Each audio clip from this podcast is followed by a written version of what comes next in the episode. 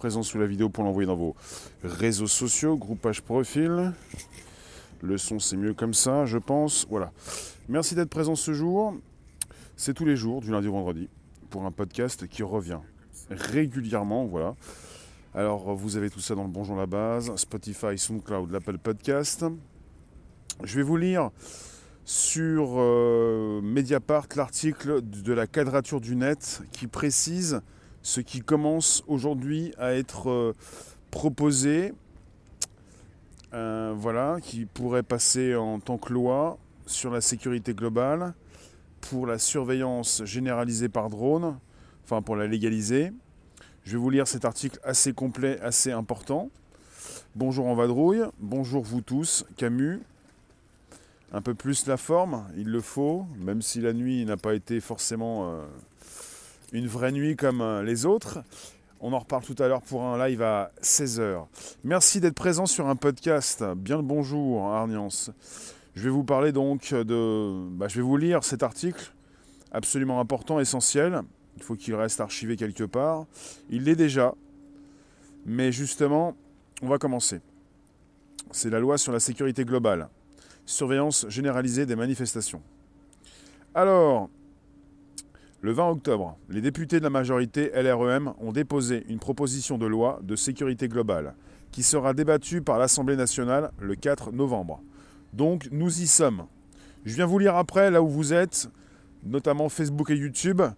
Attendez un petit peu, s'il vous plaît. Donc justement, je vous lis l'article, c'est important. Donc la proposition de loi de sécurité globale va commencer à être débattue aujourd'hui à l'Assemblée nationale. Son article 21 veut déréguler l'utilisation des caméras mobiles portées par les forces de l'ordre. Son article 22 veut légaliser la surveillance par drone.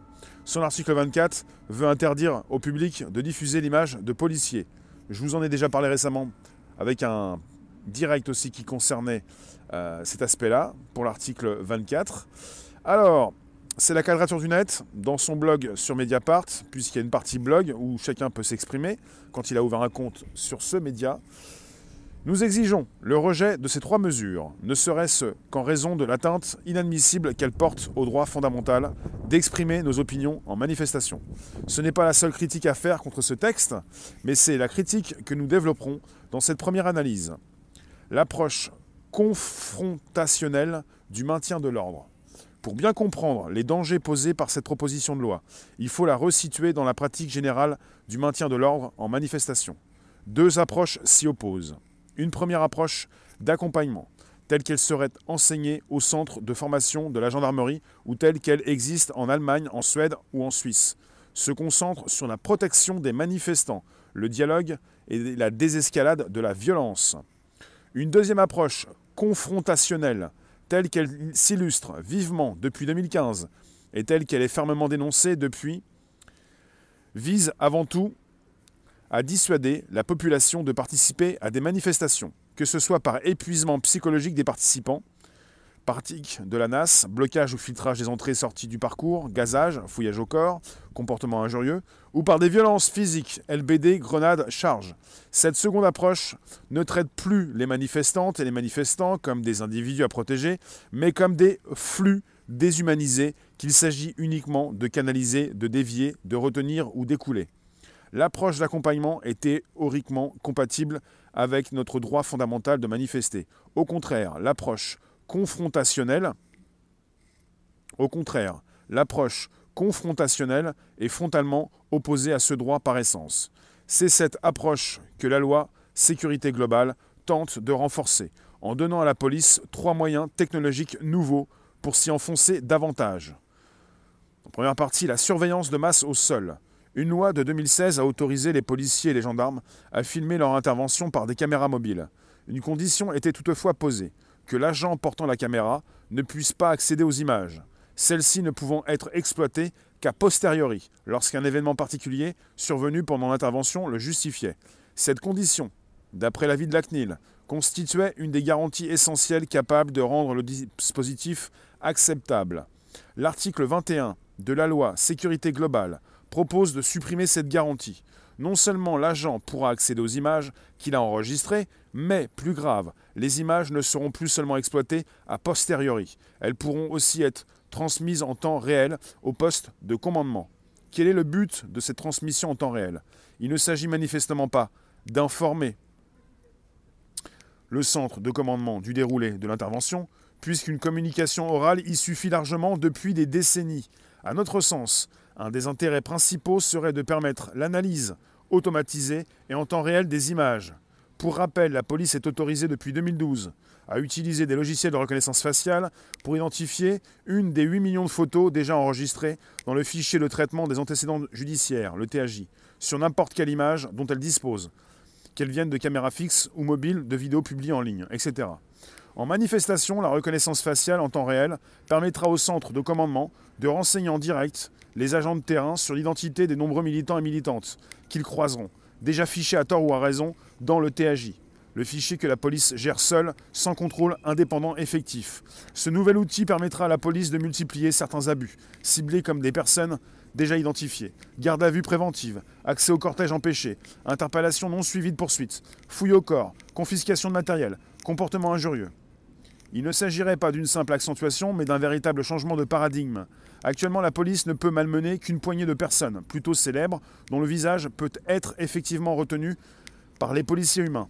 Cette limite cognitive disparaît entièrement avec la reconnaissance faciale en temps réel, qui pourra toucher n'importe quel militant politique ou presque. Cette évolution est parfaitement étrangère à l'approche protectrice du maintien de l'ordre, mais s'inscrit parfaitement dans l'approche confrontationnelle.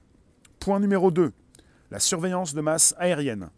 L'article 22 de la loi sécurité globale propose d'autoriser une pratique qui s'est répandue en violation de la loi au cours des derniers mois, le déploiement de drones pour surveiller les manifestations. Une telle surveillance aérienne,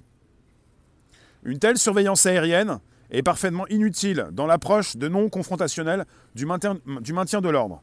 Les drones ne sont pas des outils de dialogue ou d'apaisement, mais au contraire distancient certains policiers et gendarmes des manifestants, qui ne peuvent même plus les voir. A l'inverse, la surveillance de masse par drone s'inscrit parfaitement dans l'approche confrontationnelle, et ce pour de, deux raisons. En premier, lieu, tout comme pour les caméras mobiles, les images captées par drone peuvent être analysées par reconnaissance faciale en temps réel, facilitant les actions ciblées de la police contre des militants préalablement identifiés. La surveillance par drone permet aussi, plus simplement, de suivre à la trace n'importe quel individu dérangeant, entre guillemets, repéré au cours d'une manifestation, afin de diriger les forces au sol pour le malmener. Mediapart en a récemment donné un exemple saisissant. Le témoignage de militantes qui, pour défendre l'hôpital public, ont lâché une banderole flottante pendant un discours d'Emmanuel Macron et que la police a interpellé dans un domicile privé en expliquant avoir suivi leurs traces par drone, avant de les relâcher après 4 heures sans qu'elles ne soient poursuivies. Gérard Darmanin l'explique sans gêne dans le nouveau schéma national du maintien de l'ordre. Les drones sont utiles tant dans la conduite des opérations que dans la capacité d'identification des fauteurs de troubles. En second lieu, à ces attaques ciblées s'ajoute une approche plus collective. Le drone est l'outil idéal pour la gestion de flux déshumanisés, propre à l'approche confrontationnelle. La position aérienne donne à voir concrètement ces flux et liquides que nous sommes devenus. Elle fait clairement apparaître les robinets et les écluses que la police peut actionner pour retenir, dévier ou faire écouler les flux humains. NAS, barricades, filtres, grenades, gaz.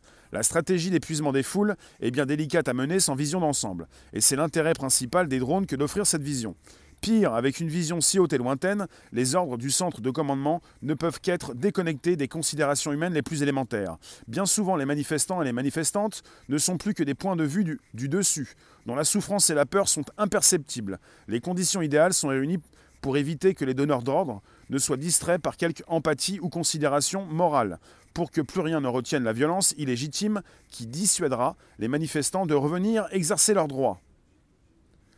Alors, dernier point, interdiction de documenter l'action de la police pour cet article 24 de la loi sécurité globale, qui propose d'interdire au public de diffuser l'image du visage ou tout autre élément d'identification d'un fonctionnaire de la police nationale ou d'un militaire de la gendarmerie nationale lorsqu'il agit dans le cadre d'une opération de police, et lorsque cette diffusion est faite dans le but qu'il soit porté atteinte à son intégrité physique ou psychique. Cette dernière précision vise à rassurer, mais ne soyons pas dupes. La police empêche déjà très régulièrement des personnes de la filmer alors qu'elles, en ont parfaitement le droit.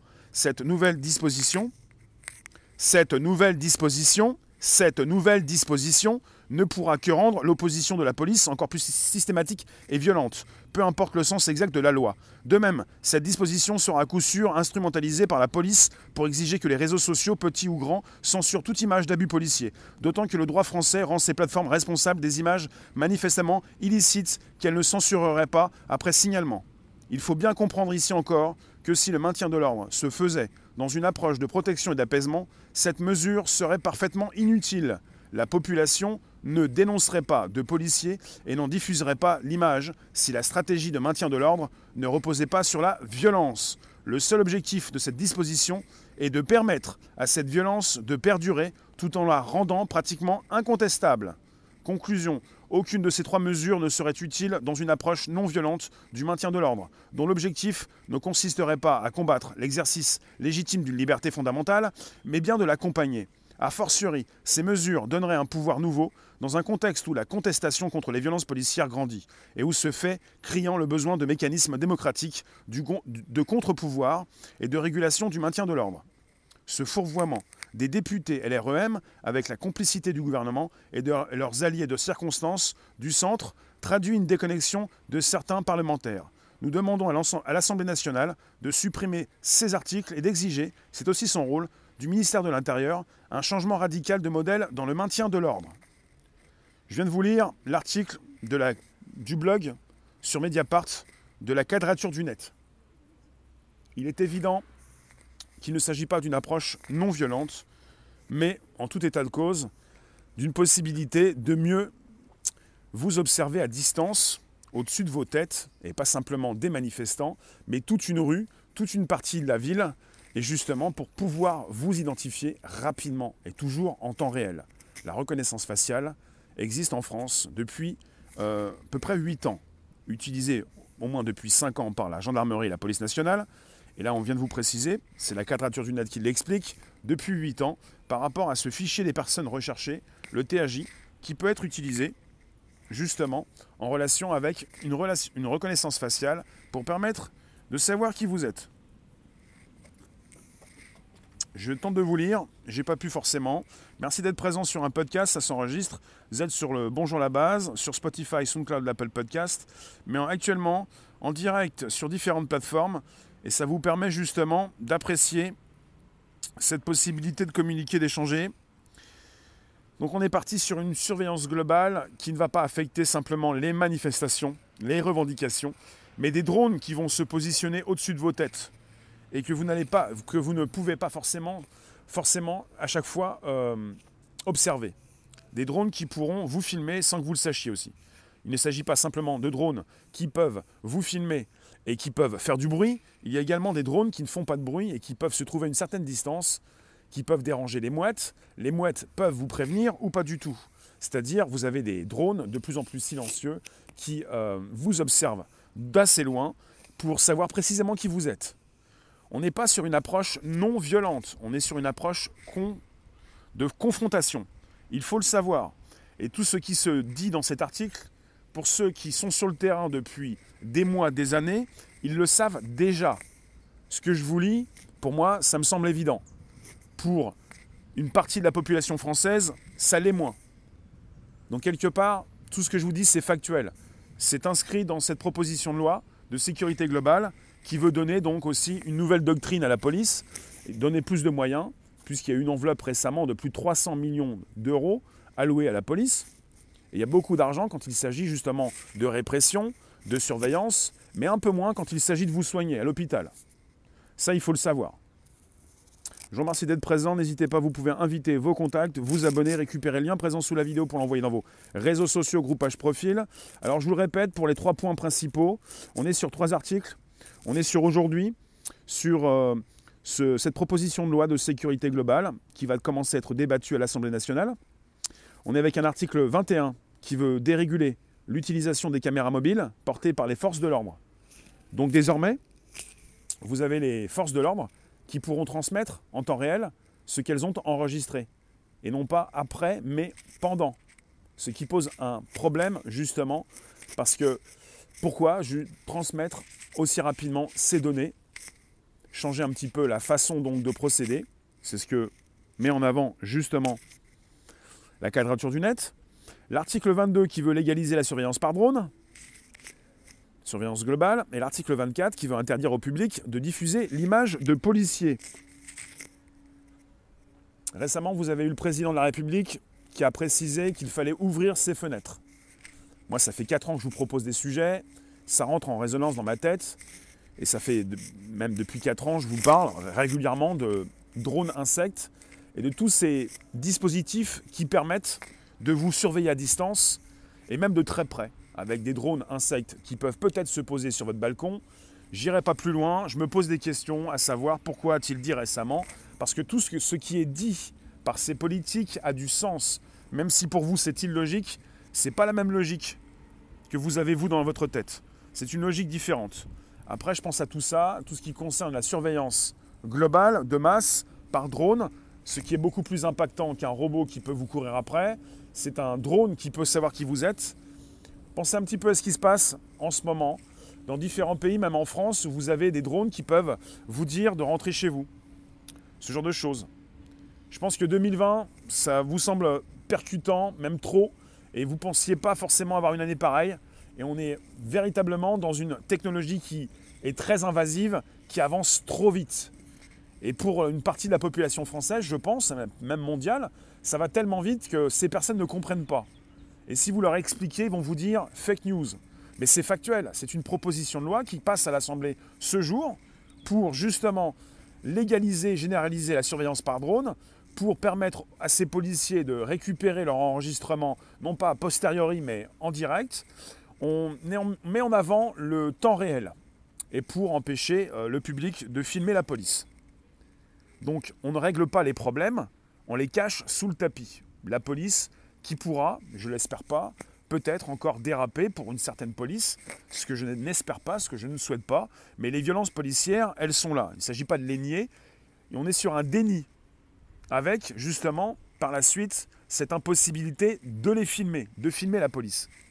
Je pense que des caméras partout, d'accord, mais pas des caméras contre le peuple, mais des caméras pour tout le monde. Pour tout filmer, d'accord. Ou pour ne rien filmer. Mais pas simplement pour filmer juste le peuple et pas la police. Ça, il est question pour moi, quand je comprends, moi, je comprends pas personnellement, je couvre des événements. Quand je filme quelque chose, c'est pas pour faire du mal à ce que je filme, c'est pas pour dénaturer ce qui se passe, pour allumer des feux de poubelle, pour taper quelqu'un, c'est pour filmer ce qui se passe. Et ça protège, plutôt que ça euh, fait du mal. Ce que je fais, je protège je vous montre ce qui se passe, pour que vous puissiez être au courant comme si vous étiez sur les lieux.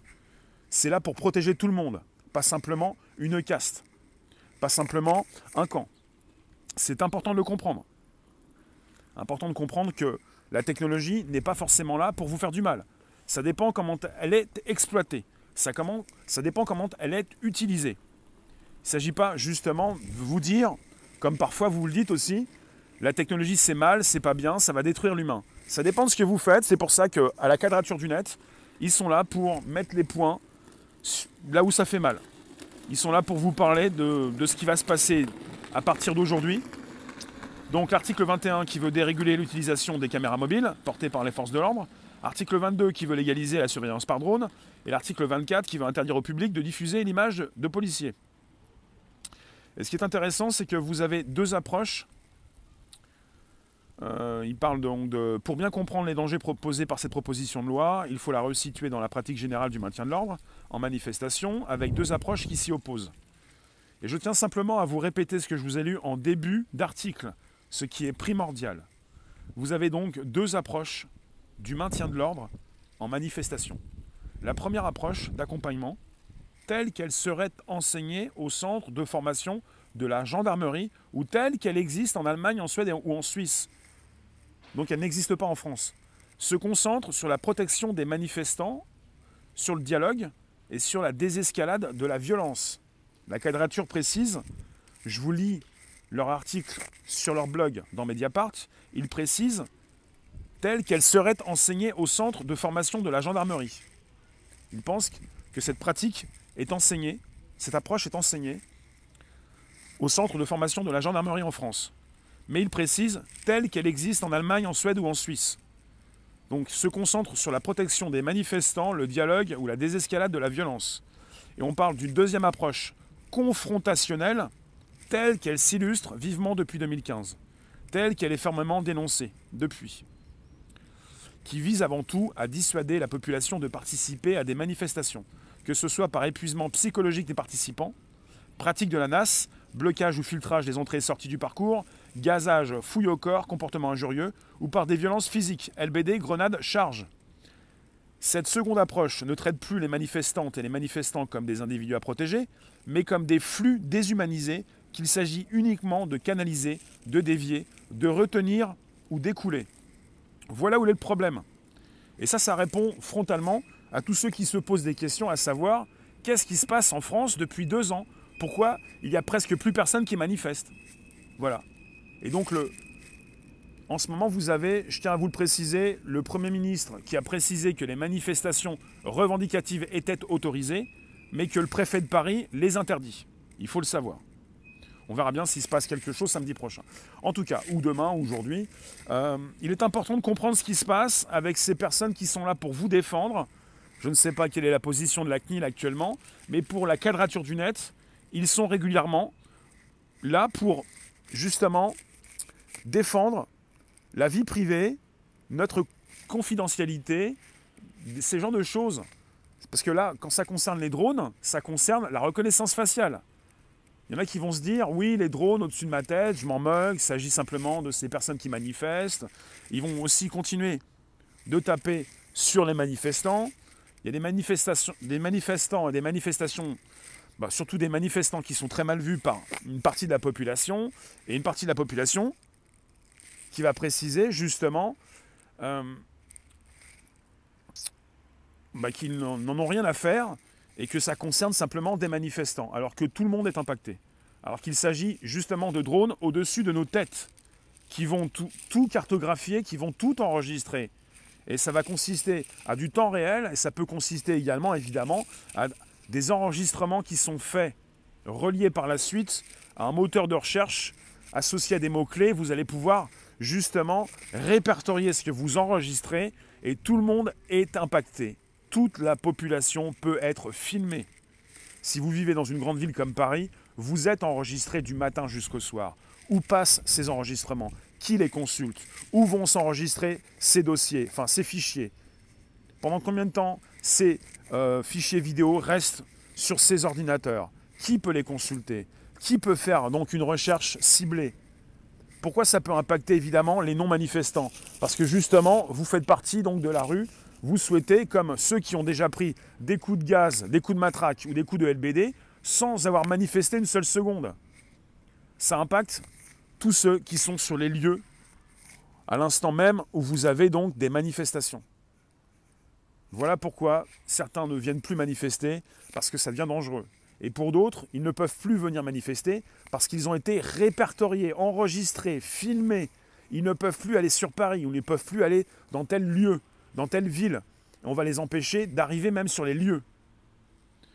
Y a-t-il des drones sur Nice? Je, ben, je, ne peux pas te dire, mais je pense que la ville de Nice, c'est la ville une des villes les plus euh, équipées de caméras. Je vous lis maintenant. Merci d'être présent sur un podcast. N'hésitez pas, vous pouvez inviter vos contacts, vous abonner, récupérer le lien présent sous, la vidéo pour l'envoyer dans vos réseaux sociaux, groupage profil. C'est important de comprendre ce qui se passe. Il ne s'agit pas de prendre à la légère ce que dit la quadrature du net actuellement. C'est absolument impactant. C'est absolument important puisqu'ils ont mis, parce qu'il fallait, sur leur blog, leur article. Je vous mets le lien sous la vidéo. C'est absolument important puisqu'on est parti sur un souhait d'un floutage de la police. Enfin, vous ne pourrez plus euh, filmer la police.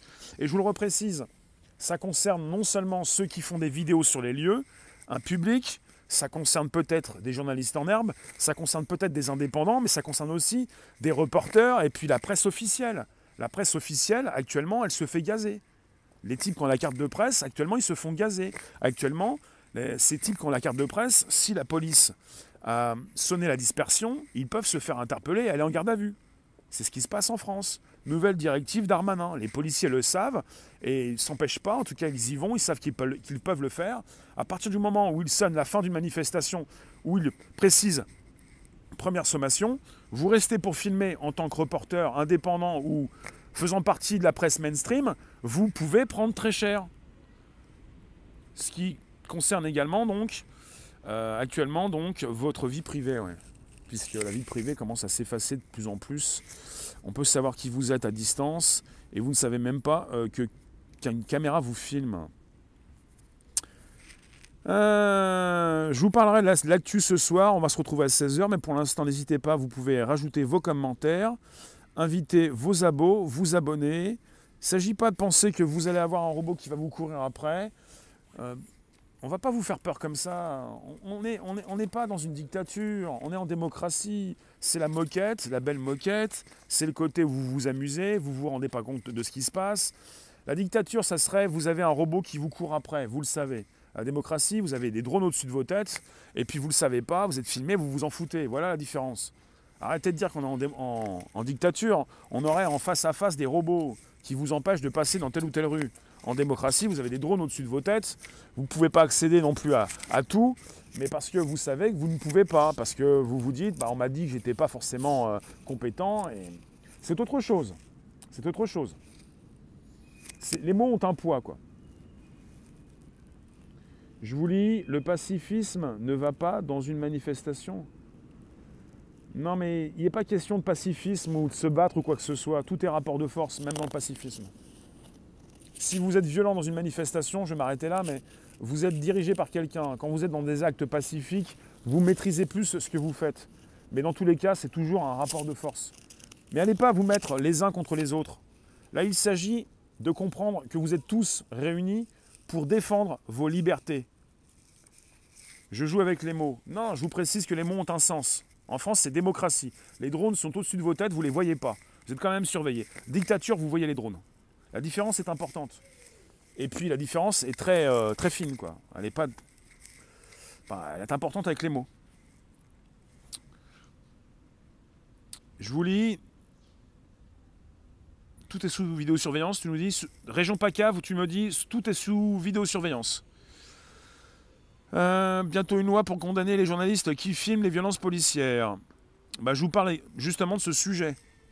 On est parti sur une loi pour interdire, non pas les journalistes, mais interdire tout à chacun de filmer la police. Et pas simplement les visages, mais filmer euh, tout ce qui peut identifier la police, donc filmer les policiers. Ça veut dire qu'on ne pourrait plus que ce soit la presse traditionnelle ou n'importe qui, on ne pourrait plus filmer les manifestations. À partir du moment où vous avez dans le champ un policier, qu'il soit derrière ou devant, vous faites comment pour filmer quelqu'un que vous pouvez interviewer s'il y a une police derrière? Vous ne pouvez plus. Vous devez prendre les manifestants pour les mettre quelque part où il n'y a pas de police derrière, ou devant, ou à côté. Et quand vous avez des fois plus de, policiers que de manifestants, c'est difficile de filmer en direct ou de faire même des interviews. Donc je vous le reprécise, on est sur un article, je vous mets le lien sous la vidéo par la suite, qui date du 29 octobre 2020. C'est le blog de la quadrature du net sur Mediapart, blog.mediapart.fr. Euh, je vous mets le lien sous la vidéo. Le titre c'est Loi sécurité globale, de points, surveillance généralisée des manifestations.